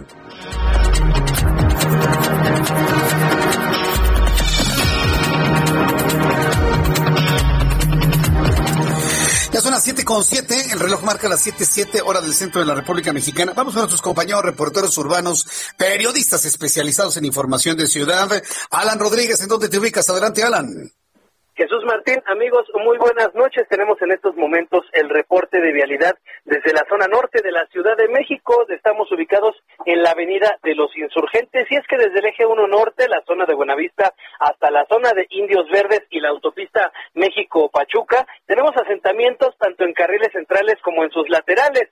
También en el sentido contrario, desde la zona de Montevideo hasta el eje 2 norte, usted que viene manejando encontrará vialidad despejada. Donde tenemos circulación a vuelta de rueda en estos momentos es en el tramo del eje 1 norte, entre la zona de Paseo de la Reforma y hasta Congreso de la Unión. Esto por el retiro de algunos comerciantes que se encontraban obstaculizando algunos carriles de la vialidad. Por lo pronto, es el reporte que tenemos.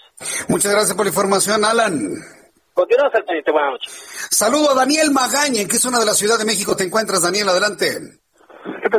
Ahora con información uh, vehicular de pues, las inmediaciones de la colonia Espartaco, quien avanza sobre la zona de la avenida División del Norte. Al descender de este puente vial que cruza la zona de Tlalpan, encontrará algo de carga vehicular, pero a partir de aquí el avance es bueno para trasladarse más adelante hacia la zona, pues también ya de Villacuapa, en sentido opuesto de la avenida División del Norte, bueno, con condiciones eh, vehiculares buenas únicamente para incorporarse hacia la zona de la zona de Miguel Ángel de Quevedo. Hay que tener precaución, fíjate Jesús Martín, que se han registrado algunos incidentes eh, viales, sobre todo en la incorporación hacia la zona de la Avenida Pacífico. Es una incorporación eh, pues un tanto pues peligrosa por el semáforo en operación en este punto en la zona de la Avenida División del Norte. A manejar con precaución. Muy buenas noches. Muchas gracias por la información, Daniel Magaña. Augusto Atempa, ¿en dónde te ubicas? Adelante, gusto saludarte. Buenas noches.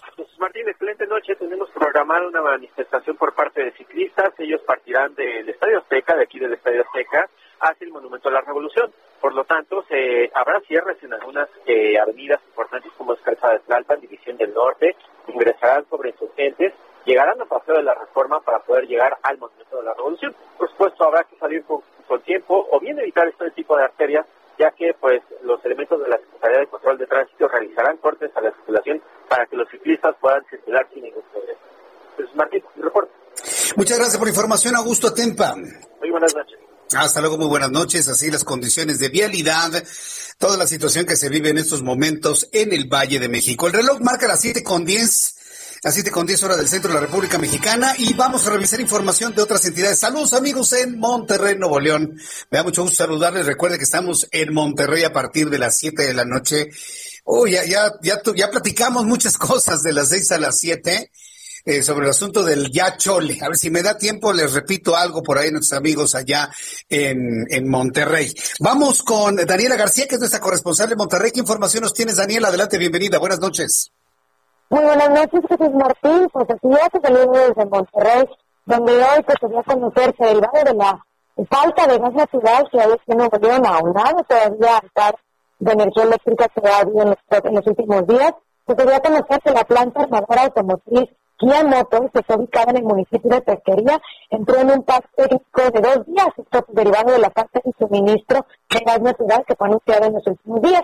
El personal de comunicación social de esta empresa surcoreana nos confirmó esta mañana que en la planta se inició un paro técnico debido a la situación que se vive en el norte y noreste del país por falta de gas natural y electricidad. Eh, la armadora tomó la decisión por la situación alrededor de los energéticos en el país y también para apoyar la reducción del uso de energía en la región. En total se estima que se habían suspendido dos turnos de la empresa, lo que representa unos mil trabajadores. La armadora, hay que recordar que sus Martín produce alrededor de mil unidades de vehículos de forma diaria, por lo que el paro de dos días entre jueves, hoy y viernes al día de mañana, de estima que dejaría de producir dos mil vehículos de la marca Kiramoto. Sin embargo, pues según información proporcionada por la misma empresa, se espera recuperar esta producción perdida una vez que la armadora vuelva a arrancar con la producción en la entidad. Bueno, y esto se suma a, una, un efecto más de esta situación que se está viviendo actualmente en México y sobre todo pues, en el este del país, donde hoy incluso la Cámara de la Industria de la Transformación, también conocida como la PAIN, puede conocer las afectaciones eh, Bien, bien, Daniela. Bueno, pues estaremos muy atentos de todo lo que se informe allá en Monterrey. Qué gusto me da saludarte allá en el 90.1 de FM en toda la zona metropolitana de Monterrey. Un abrazo, Daniela. Hasta luego. Bueno, hay esos teléfonos celulares de verdad. Saludo con gusto a Carlos Juárez, nuestro corresponsal en Tamaulipas. Escuche lo que ocurrió en Tamaulipas con la vacuna en los adultos y adultos mayores. Adelante, Carlos, ¿qué fue lo que ocurrió? Coméntanos, por favor. Hola, ¿qué tal Jesús Martín? Un gusto saludarte esta noche. Así, bueno, como ya lo habíamos platicado en otros espacios, un despapalle fue lo que ocurrió esta mañana y parte del día acá en Tamaulipas, justamente en el municipio de Altamira, a las, en las inmersiones del CBT número 105, ubicado en el sector 4 de este municipio, debido a que, bueno, pues hubo un total desorden, desorganización en el segundo día de la aplicación de más de 23 mil dosis de la vacuna de AstraZeneca para los abuelitos. Muchos de ellos llegaron desde las 7 de la mañana, pese a que la vacunación está programada a partir de las 10 de la mañana. Hay que recordar que hace frío en Tamaulipas todavía. Jesús Martín ahorita está descendiendo aún más la temperatura. Es por ello que llegaron incluso con cobertores a esta escuela para recibir la vacunación. El problema se viene a derivado a que hubo gente de Tampico y de Ciudad Mero que se fueron hasta esta escuela para tratar de ser beneficiados con esta vacuna. Hay que recordar, Jesús, que este fármaco, este biológico, está destinado solamente para las zonas alejadas de Tamaulipas y pues también a uno de los eh, de los elegidos por su zona rural muy amplia que tiene este municipio. Por lo pronto, vamos a ver si es que mañana se eh, reinicia otra vez en la vacunación, porque las autoridades federales habían mencionado que ante las bajas temperaturas que podrían pronosticarse o podrían darse el día de mañana, estaría siendo cancelada. Pero vamos a estar muy al pendiente de lo que acontece mañana, sobre todo por este tema de que pueden caducar estas estas vacunas. Jesús Martín, este es el reporte. Bien, correcto. No, no sabes qué, qué de variedad me cayó tu término, tanto en televisión como ahorita, que fue un verdadero despapalle. Muchas gracias, Carlos. Vamos, está muy pendiente de los detalles. Muy buenas noches. Que te vaya muy bien. Hasta luego. Muy buenas noches. ¿Ven? Un despapalle. Si tratamos de entender con toda profundidad lo que significa despapalle, híjole, creo que no lo volveremos a decir jamás. Bueno, son las siete con catorce, las siete con catorce tiempo del centro de la República Mexicana. Y bien, cuando eh, ya estamos listos para escuchar toda la información de economía y finanzas, como lo hacemos todas las noches, con Héctor Vieira. La Bolsa Mexicana de Valores cerró su sesión de este jueves con una pérdida del 1.23%, al retroceder 554 puntos, con lo que el índice de precios y cotizaciones se ubicó en 44.507.95 unidades. En el mercado cambiario, el peso se depreció un 0.25% frente al dólar estadounidense, al cotizar en 20 pesos con 35 centavos a la compra y en 20 pesos con 72 centavos a la venta en ventanilla. El euro, por su parte, se cotizó en 23 pesos con 87 centavos a la compra y en 24 pesos con 56 centavos a la venta. La Secretaría de Economía informó que durante 2020 la inversión extranjera directa en el país fue de 29.079.4 millones de dólares, lo que representa una caída del 11.7% con respecto a 2019, cuando alcanzó 32.921 millones de dólares. La Asociación Mexicana de Instituciones de Seguros dio a conocer que la pandemia de COVID-19 se convirtió en el cuarto siniestro más costoso en la historia de este gremio en el país, con un impacto hasta el momento de 1.153 millones de dólares. La Cámara de la Industria de la Transformación de Nuevo León reveló que por la falta de gas natural, las manufactureras de la entidad reportaron pérdidas por 13.984 millones de pesos y advirtió que la situación puede empeorar en los siguientes días si el gobierno federal no toma acciones concretas. El Consejo Coordinador Empresarial anunció que cerca del 57% de sus empresas afiliadas tuvieron que detener sus líneas de producción debido a los cortes en el suministro de gas y energía eléctrica ocurridos durante la semana. Informó para las noticias de la tarde Héctor Vieira.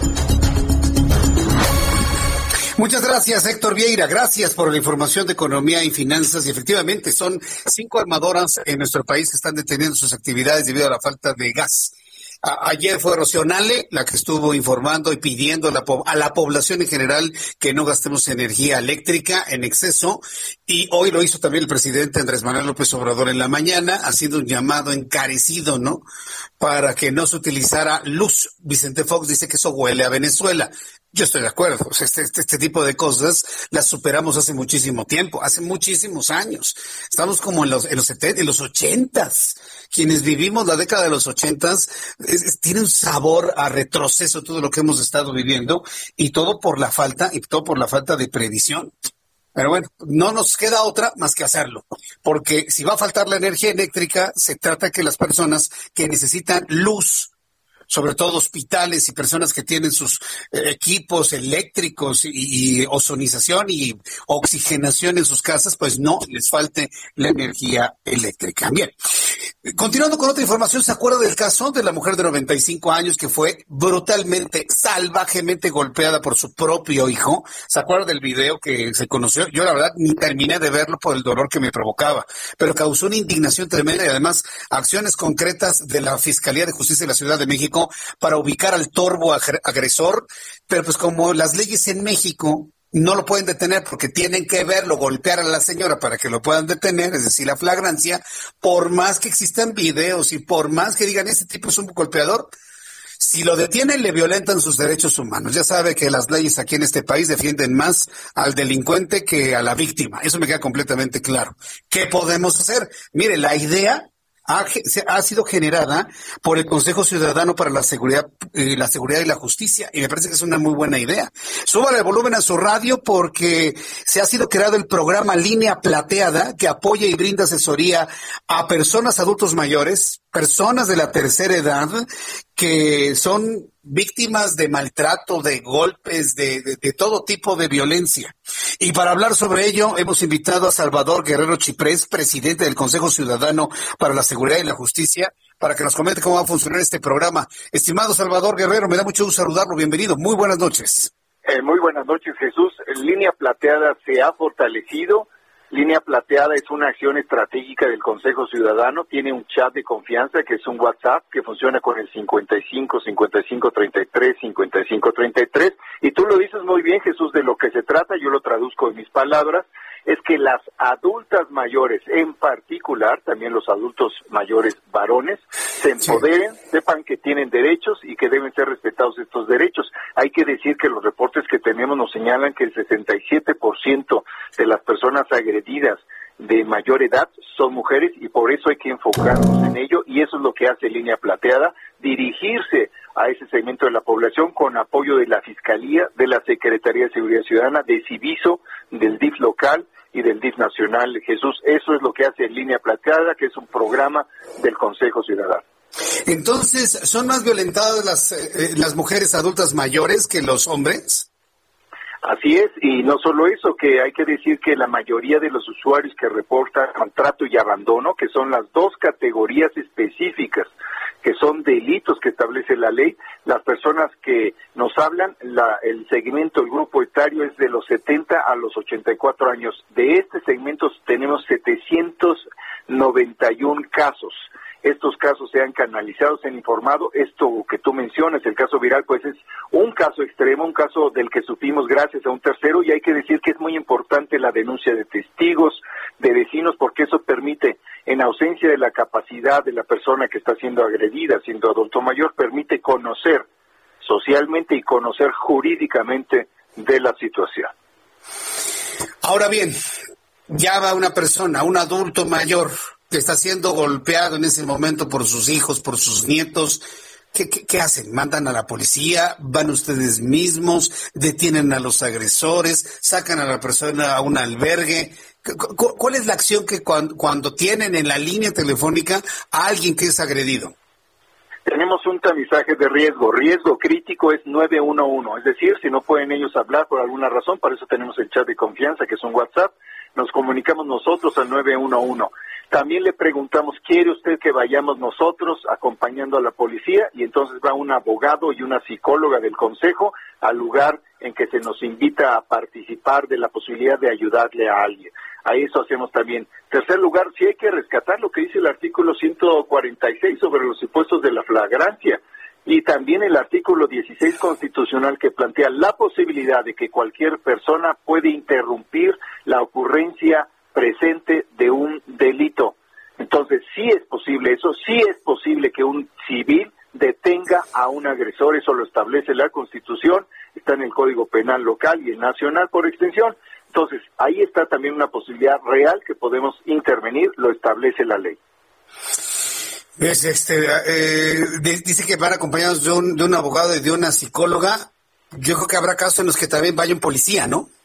De hecho, es lo que sugiero, que también tengan, además del teléfono nuestro, la aplicación Mi Policía, que nos garantiza que conozcan quiénes son los policías que están en el cuadrante y que tengan su teléfono celular y que accionándolo también hay una forma de comunicarse eh, textualmente, de tal manera que tengan la asistencia de la policía para el caso crítico. Por eso digo, cuando es el caso crítico, va la policía, sea articulada a través de la aplicación Mi Policía o a través de la llamada que hacemos nosotros, si no puede hacer la, el adulto o el adulto mayor, lo hacemos nosotros al 911 con quien tenemos también un diálogo muy dinámico para intervenir a favor de la población más vulnerable. La violencia contra adultos mayores, hombres o mujeres, yo, lo generalizo, adultos mayores, ¿es, un asunto especialmente preocupante en México o es un asunto generalizado en el mundo?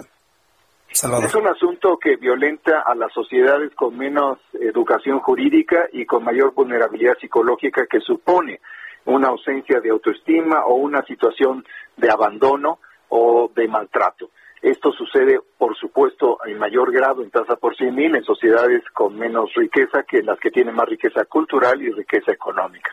Hay que decir, fíjate Jesús, un par de datos nada más para ubicar lo que sí es particular de nuestro país. Lo que tenemos en nuestro país es que el 55% de los agresores son los hijos y las hijas. El esposo es o la esposa, pero mucho menos proporción, el esposo es el agresor en tercer lugar después de hijos e hijas y de otros familiares. Después está el esposo y la esposa. Entonces, la proporción, estamos hablando aquí de, son 17, 22, 82, 73, el 80% de los casos se trata de un familiar o de un o de alguien que es parte de la familia empleada o elegida, es decir, el esposo básicamente y eventualmente en uno de cada 20 casos la esposa. Bien, pues eh, Salvador Guerrero Chiprés, entonces marcamos este número 55 55 33 55 33 y automáticamente las personas entran en contacto con la línea plateada para recibir todo tipo de orientación y apoyo en un momento de violencia que estén sufriendo.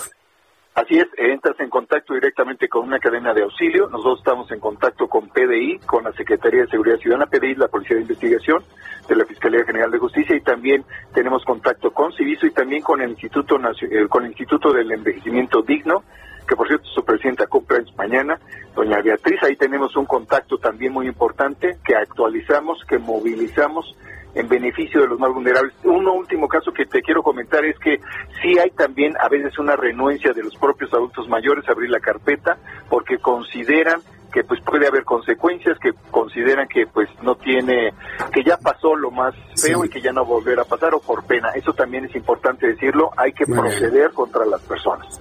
Hay que proceder contra ellas. Gracias Salvador Guerrero Chiprés. Muy buenas noches Buenas noches, Jesús, y muchas gracias. Hasta luego, fuerte abrazo. Voy a ir a los anuncios y regreso enseguida aquí en el Heraldo Radio. Escuchas a Jesús Martín Mendoza con las noticias de la tarde por Heraldo Radio, una estación de Heraldo Media Group. Heraldo Radio.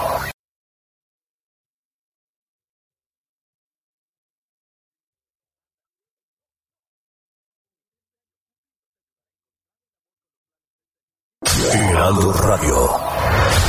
Escucha las noticias de la tarde con Jesús Martín Mendoza. Regresamos.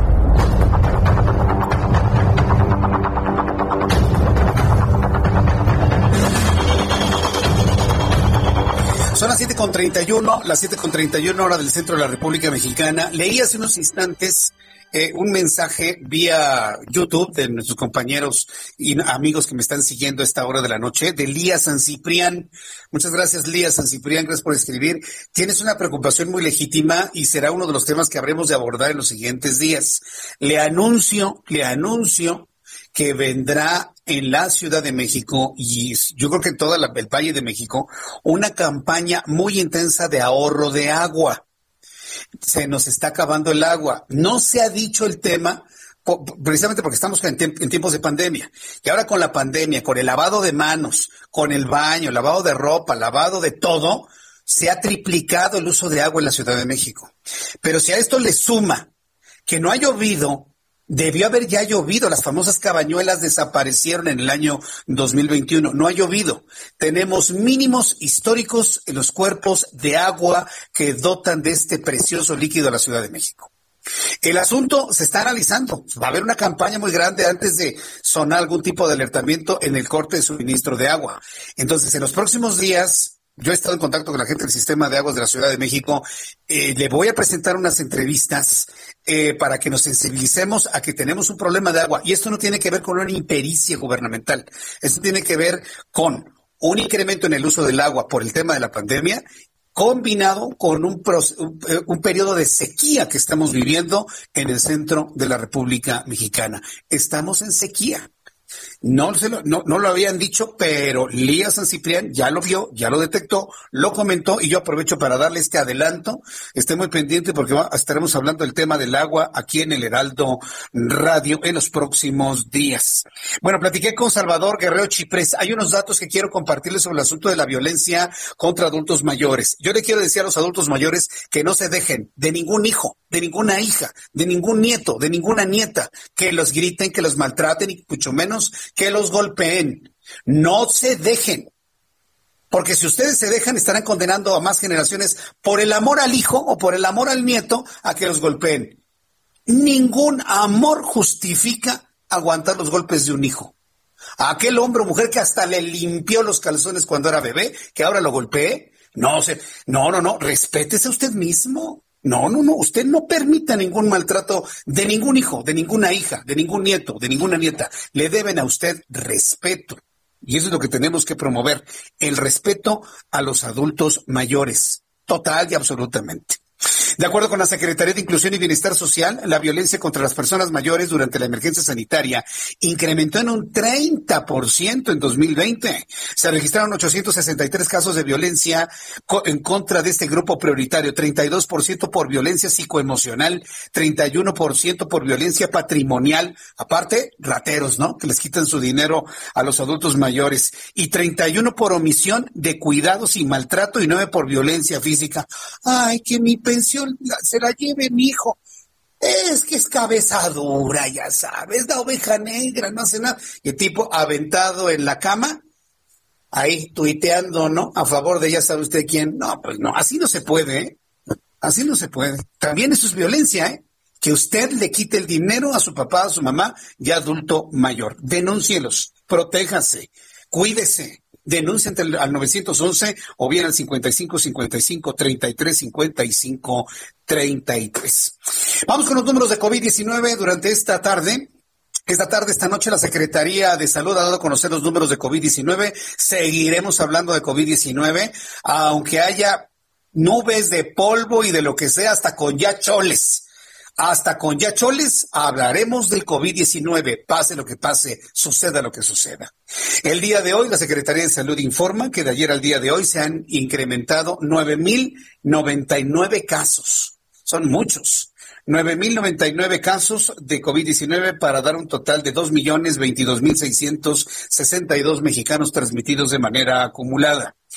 De ayer al día de hoy se han incrementado la lista de mexicanos fallecidos en 1.047 mexicanos, para dar un total de 178.108 mexicanos fallecidos. Índice de letalidad, hoy sí le puedo informar, redondito, 8.80%. 8.80% el índice de letalidad. Eh, ¿Con qué vamos hablando? En la línea telefónica, como todos los jueves, tenemos al ingeniero Carlos Álvarez Flores, presidente de México Comunicación y Ambiente. ¿Y hoy qué me dices, Orlando? Hoy es su cumpleaños. Ingeniero, qué gusto saludarlo. Feliz cumpleaños. ¿Cómo está? Muy buenas tardes, Jesús Martín. Feliz cumpleaños, ¿eh? Muchas gracias. Mira, me da mucho gusto saludarlo y un abrazote y un pastel virtual hasta donde usted se encuentre, ingeniero. ¿Mm? Muchas gracias. Cumplimos apenas 67 años. Ah, pues esto, esto, es chamaco, somos un chamaco. A ver, ahí van sus mañanitas, ingeniero. A ver, ahí van sus mañanitas. Para que se pueda contento, le, le compren pastel. Eso, Muchas gracias. Nuestro colaborador. ¿De cuántos años, ingeniero? 22 años ya, ¿no? Colaborando aquí en el programa de noticias. Ya estamos, estamos, ya en el 21, sí. Oficialmente en el 21, años, vamos para 22. Vamos para 22 años colaborando. O sea, qué gusto me da que sea su cumpleaños el día de hoy.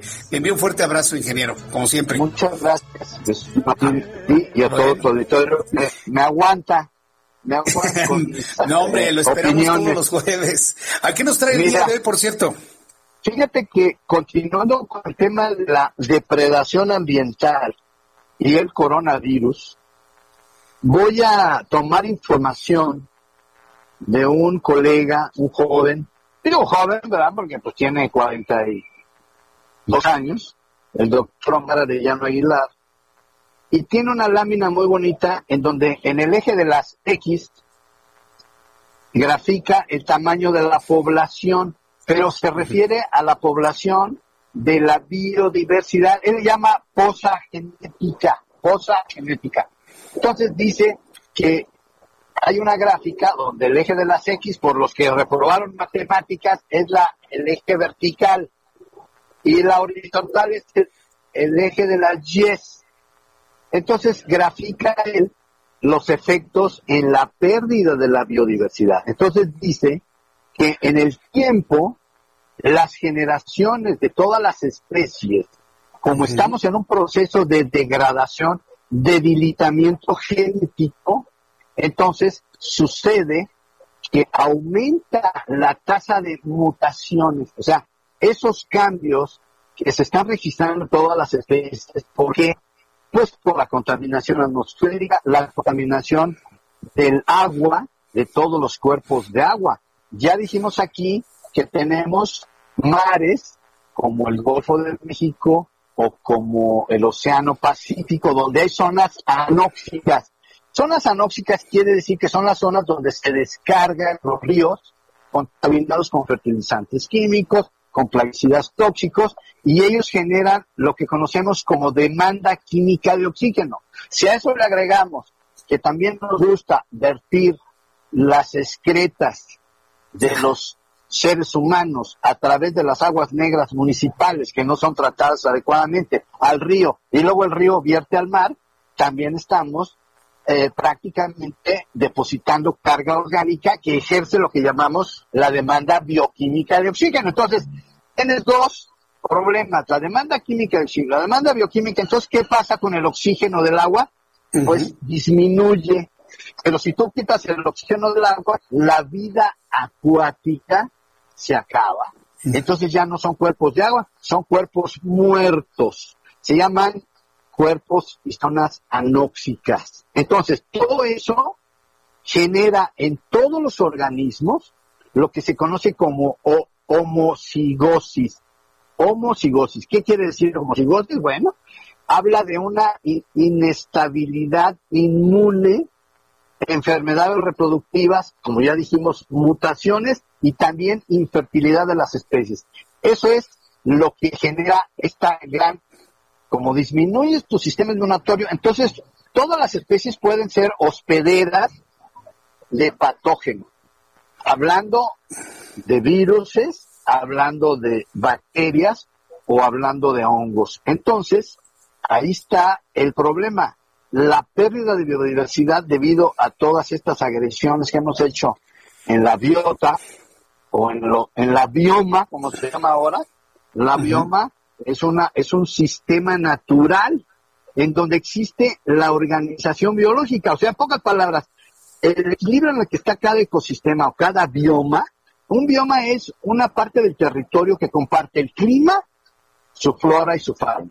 ¿verdad? Ese es un bioma. Y es un sistema natural que está organizado perfectamente biológicamente, pero, para que lo entendamos fácilmente, es la cadena alimenticia la que domina, prevalece en ese equilibrio y todos tenemos una función. Pero si tú rompes el ecosistema, fracturas el ecosistema, achicas el ecosistema y provocas la llama desplazamiento forzado de especies, pues viene toda la debacle. Y tiene la última gráfica, ya para no seguir, ya no me quiero meter en el tema de los genes, porque ese ya sería una clase de genética, pero vamos a hablar que los indicadores de salud humana en el eje de las X, la y mortalidad, graficada con tal eh, integridad sistémica. Entonces dice que a mayor desintegración del ecosistema generamos mayores enfermedades y disminuye la salud humana. O sea, ya está considerando al ser humano, al ser humano como parte de ese ecosistema. O sea, nosotros a veces nos sentimos dueños de la naturaleza, ahora nos sentimos como que somos los más inteligentes, pero se nos olvida que nosotros solamente somos una parte del ecosistema. Y si nosotros destruimos las, eh, microalgas que están en los océanos con estos fertilizantes, con estos plaguicidas tóxicos como el glifosato, por ejemplo, ¿verdad? Para mis amigos de las poderosas transnacionales, y si acabamos con las diatonías, que son las que nos dan el 50% del oxígeno del planeta, pues yo creo que al revés, yo creo que las poderosas transnacionales nos deberían pagar por los graves daños que han hecho al planeta con sus venenos, porque nos han disminuido toda esta biodiversidad, nos han generado mutaciones, lo que se llama mutagénesis, y el coronavirus para acabar pronto. De manera pues que necesitamos entender que el ser humano es solamente parte de este gran ecosistema, pero hoy hemos destruido el ecosistema o los ecosistemas y aquí están los resultados. El coronavirus es solamente uno, una de las consecuencias que hoy nos tiene, pues ya, ya sabes, ¿no? 178 mil, ¿cuántos van? No, van 178 mil 108 fallecidos, 2 millones 22 mil 662. Bueno, acuérdate que el, señor López Gatel dijo, van a ser 8 o 10 mil. Ya si son 70, 60 mil, es una catástrofe, ¿te acuerdas que dijo? sí. Bueno, ya van tres, ya vamos para tres catástrofes de 60 mil, ¿no? No, pues Digo, nada más para recordar al señor Hugo López Gatel. Ah, ya, ya chole con el López Gatel. Oiga, ingeniero, por cierto, ya hablando de ya choles, este, a ver si el próximo jueves, que ya voy a dar en cabina por ahí, a ver si nos vemos ahí en el estudio. Este, me, me, me platica sobre cómo el gobierno, digo, a propósito de lo que está ocurriendo con el gas, pues anuncia nuevamente la utilización de combustóleos y carbón. Yo te tengo la solución. Ah, sí, Le vamos a dar la propuesta aquí en, en, en, Ah, el Heraldo. Radio. ¿dónde Yo más? sé Heraldo propuesta. Radio. Le Yo- voy yo no me voy a escandalizar del carbón. señor. Le voy a dar la solución al señor López Obrador, a la señora Rocío Nale y al agrónomo don Octavio Romero Oropesa y al abogado, abogado, así Sí. de cariño le digo, ¿verdad? el abogado dinosaurio de don Manuel Vázquez. en exclusiva, el próximo jueves dije, ¿de quién le voy a dar la solución para Muy que bien. ya no le den vuelta al asunto, cuál es la salida de México con su mugroso combustóleo. ¿Cómo ves? Bueno, lo, lo platicamos el próximo jueves en el estudio. Próximo jueves, ingeniero. Voy al estudio el próximo jueves. Le voy a decir a mi esposa que me deje salir el próximo jueves y estoy contigo en el estudio para darle la solución. Y ¿Vale? si no lo dejan salir, lo hacemos por teléfono. Pero hablamos del carbón y combustible. teléfono. Ok, ya Hablamos estamos. combustible. Yo les voy a dar la solución aquí en exclusiva en, ra- en ra- iba a decir radio, Red, perdón. En Radio en Red. el Heraldo Radio, perdón. En Heraldo Radio, ingeniero. Aunque le voy a decir una cosa, 98.5. somos los herederos de la mejor radio informativa. No quepa la sí. menor duda. ¿eh? Eh, por supuesto. Bueno, gracias, ingeniero. Entonces- Como siempre, fuerte abrazo Mu- muchas gracias. Muy y buenas feliz tardes. cumpleaños. Pásenla muy bien. Muchas gracias. Sí, gracias. El ingeniero Carlos Álvarez Flores, pues claro, pues se, se acordó cuando estábamos allá en Radio Red, porque pues también le festejábamos su cumpleaños, ¿no? Entonces, pues felicidades al ingeniero Carlos Álvarez Flores, presidente de México Comunicación y Ambiente, y es una cita el próximo jueves en, en este espacio del ingeniero Carlos Álvarez Flores que habla de medio ambiente, hablaremos de combustóleo, hablaremos de carbón como elementos para generación de energía eléctrica, yo mañana le comparto algunos datos sobre este tema en mi columna Ojos que sí ven, que saldrá publicado mañana en la edición impresa del Heraldo de México. Eh, se, eh, se llama la columna el día de mañana como anillo al dedo. Es que este, este feriazo le cayó como anillo al dedo a la idea que tiene el presidente de, de la reforma a la ley de la industria eléctrica, que para por- poderla volver hegemónica y eficiente para todo el país, tienen que echar mano del combustóleo y del carbón. Entonces ya platico de eso mañana en mi columna para que usted no se lo pierda con el cafecito mañana tempranito. Me hace su comentario ahí en, en el sitio del Heraldo de México y lo platicamos en nuestro programa del día de mañana. Cuando son las siete con cuarenta y seis, las siete con cuarenta y seis horas del centro de la República Mexicana, me da muchísimo gusto saludar a Raimundo Sánchez Patlán, subdirector editorial del Heraldo de México. Mi querido Ray, qué gusto saludarte, bienvenido, muy buenas noches. Jesús, buenas noches, el gusto es mío estar aquí en los micrófonos de tu programa en Heraldo Media, en Heraldo Radio. Pues bienvenido, mi querido Ray, como siempre. Coméntanos qué vio el periscopio esta semana. Bueno, pues fíjate que hay eh, entre estas entre estos políticos que andan buscando cargos a, a como de lugar, pues en el PAN, pues ya son al menos 200 eh, pues ahora ya expanistas, que pues ya se pusieron su traje de saltimbanquis eh, y se pasaron a ponerse el traje que la sastrería de Morena les, les confeccionó a la medida para buscar cargos de elección popular el 6 de junio próximo o con la promesa de que eh, pues posteriormente van a tener algún algún cargo. Por ejemplo, eh, Jesús Martín, Javier Nada Palacios, él acaba, bueno, rompió hace unos días con el Blanqueazul para contender por la alcaldía de la capital de San Luis Potosí bajo las siglas de Morena. Víctor Fuentes Solís es otro caso. Eh, él va por la alcaldía de Monterrey. Y bueno, estos personajes tomaron la decisión luego de que el PAN pues no les dio la candidatura a gobernadores de sus respectivos estados. Y por su parte, Felipe de Jesús Cantú Jesús echó por la borda una militancia de 37 años en el partido que fundó eh, Manuel Gómez Morín para integrarse a la campaña de Clara Luz Flores, que es la banderada de Morena al gobierno de Nuevo León, y hay quien dice que él pues está buscando contender por una diputación federal bajo las siglas de Morena. Y el que cargó hasta con el perico Jesús Martín porque no pudo cargar con más fue Alejandro Higuera Osuna. Él es uno de los líderes o era uno de los líderes del PAN en Sinaloa y él aplicó, aplicó la bonita tradición pues este el aquel añejo corporativismo para integrarse a Morena junto con 149 de sus leales. Se llevó este al Perico, hasta el Perico a Morena este este señor Alejandro Higuera Osuna y este asunto Jesús Martín pues ya está generando mucho ruido al interior del PAN y bueno, si por si no la tuviera más difícil el dirigente Marco Cortés, pues ya la oposición interna ya también le está achacando a él que, que es el responsable, dicen, de esta desbandada de panistas. Damián Cepeda, el senador, ha sido muy claro en culpar a, Marco Cortés. Dice que el PAN se está quebrando a nivel nacional. Eh, dice que las salidas de estos personajes se están dando y se están acumulando, reflejando una problemática ya generalizada, porque dice antes esto, eh, pues un liderazgo nacional se iba y no pasaba nada, ¿no? Pero como él, hay otros que lo hacen de manera más silenciosa, por ejemplo, eh, el senador, perdón, el gobernador de Chihuahua, Javier Corral, que no está nada contento con, eh, con su dirigencia al PAN, también anda por ahí moviendo, moviendo sus hilos, y Gustavo Madero también más silencioso y más calladito, pero también anda esperando darle el zarpazo a Marco Cortés. En sí, Jesús Martín, el PAN, este está hecho un lío por este asunto de las candidaturas y parece ser que está pudiendo más el hueso moreno que la sangre azul. El hueso moreno que la sangre azul. Bueno, yo cuando leí el título de tu columna dije, no, bueno, pudo más el hueso moreno que la sangre azul. Es que es, es, la condición, ¿no? De, los políticos, ¿no? Estar buscando hueso, posición, lo que sea, ¿no, Ray? Así es, y se deja, ya se tiran por la borda, se echan a la basura los principios con los que, pues, supuestamente han, han militado durante años por obtener un cargo pues eh, eh, donde pueden vivir del, del, erario, pues, porque ya vivir del erario es vivir, eh, vivir fuera del erario es vivir fuera del error, parece ser la consigna. Sí, sí, es lo que has dicho, ¿no? Vivir fuera del erario es vivir en el error, ¿no? Pero eso es lo que decían antes, ¿no? Pero en fin, yo te agradezco mucho, mi querido Ray. Gracias por estar con nosotros como todos los jueves.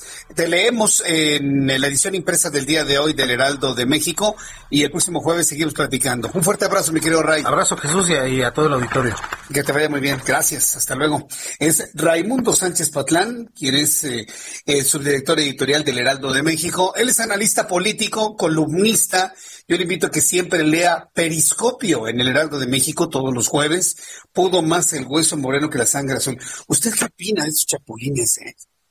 ¿Usted qué opina? Se, enojan con sus militantes, se enojan con sus dirigencias, acusan al por mayor, este, nunca se asumen como responsables tal vez de la falta de interés de sus partidos para colocarlos en estas posiciones y se van a la tiendita de enfrente, como si eso significara un castigo. Cuando alguien que tiene una militancia de 37 años, 35 años, 30 años, 24 años, se va todo todo digno de un partido político para, para contender en la tiendita de frente, es la mejor garantía de no votar por esa persona, porque lo puede volver a hacer en el partido siguiente. Y los partidos políticos no deberían de recibir los chapulines, porque si lo hicieron con aquel partido, se los van a hacer a ellos.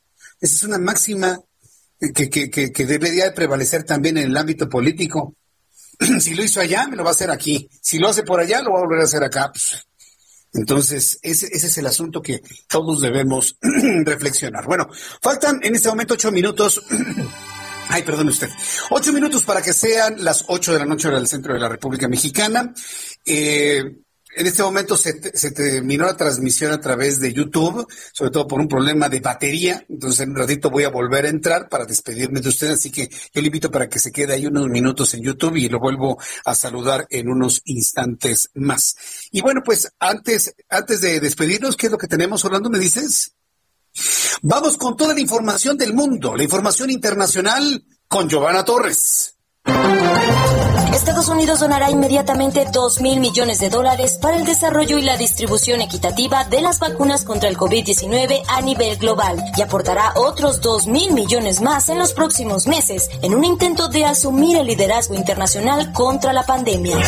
Este jueves el robot explorador de la NASA Perseverance llegó a Marte luego de casi siete meses de viaje desde la Tierra. El artefacto se encuentra en el cráter conocido como Jezero del planeta rojo para encontrar signos de vida extinta o existente. Israel prolongará dos semanas el cierre de sus fronteras en el marco de la lucha contra el COVID-19, anunció el Ministerio de Salud. Así los vuelos internacionales no se reanudarán el 21 de febrero como estaba previsto y las fronteras terrestres seguirán cerradas salvo por casos excepcionales.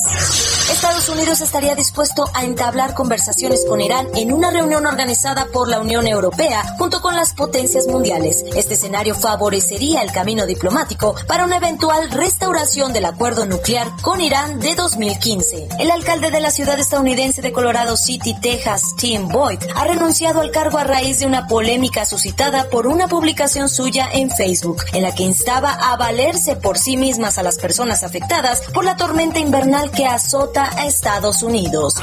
Para Noticias de la Tarde, Giovanna Torres. Muchas gracias, Giovanna. Gracias por la información que nos has dado a manera de resumen de, todo lo que sucede en el mundo.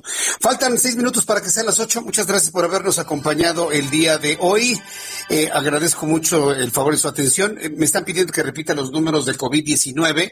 Bueno, para las personas que en este momento nos están viendo, COVID-19, 9.099 contagiados nuevos que se suman a la lista para sumar Dos millones veintidós mil seiscientos sesenta y dos mil cuarenta y siete personas fallecidas para dar un total de 178.108 mexicanos fallecidos. El índice de letalidad, el porcentaje de letalidad está en 8.80%, según los datos que ha dado a conocer la propia Secretaría de Salud.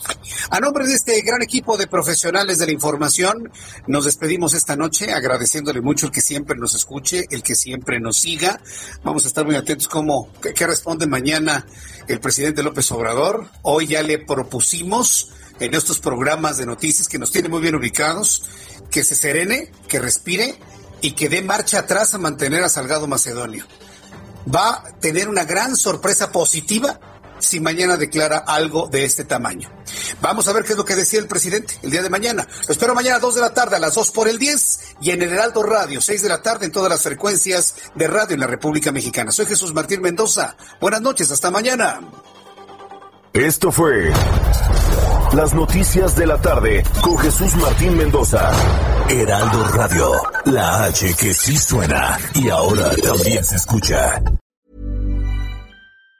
Even on a budget, quality is non-negotiable. That's why Quince is the place to score high-end essentials at 50 to 80% less than similar brands. Get your hands on buttery soft cashmere sweaters from just 60 bucks, Italian leather jackets, and so much more. And the best part about Quince, they exclusively partner with factories committed to safe, ethical, and responsible manufacturing. Elevate your style without the elevated price tag with Quince. Go to quince.com slash upgrade for free shipping and 365-day returns.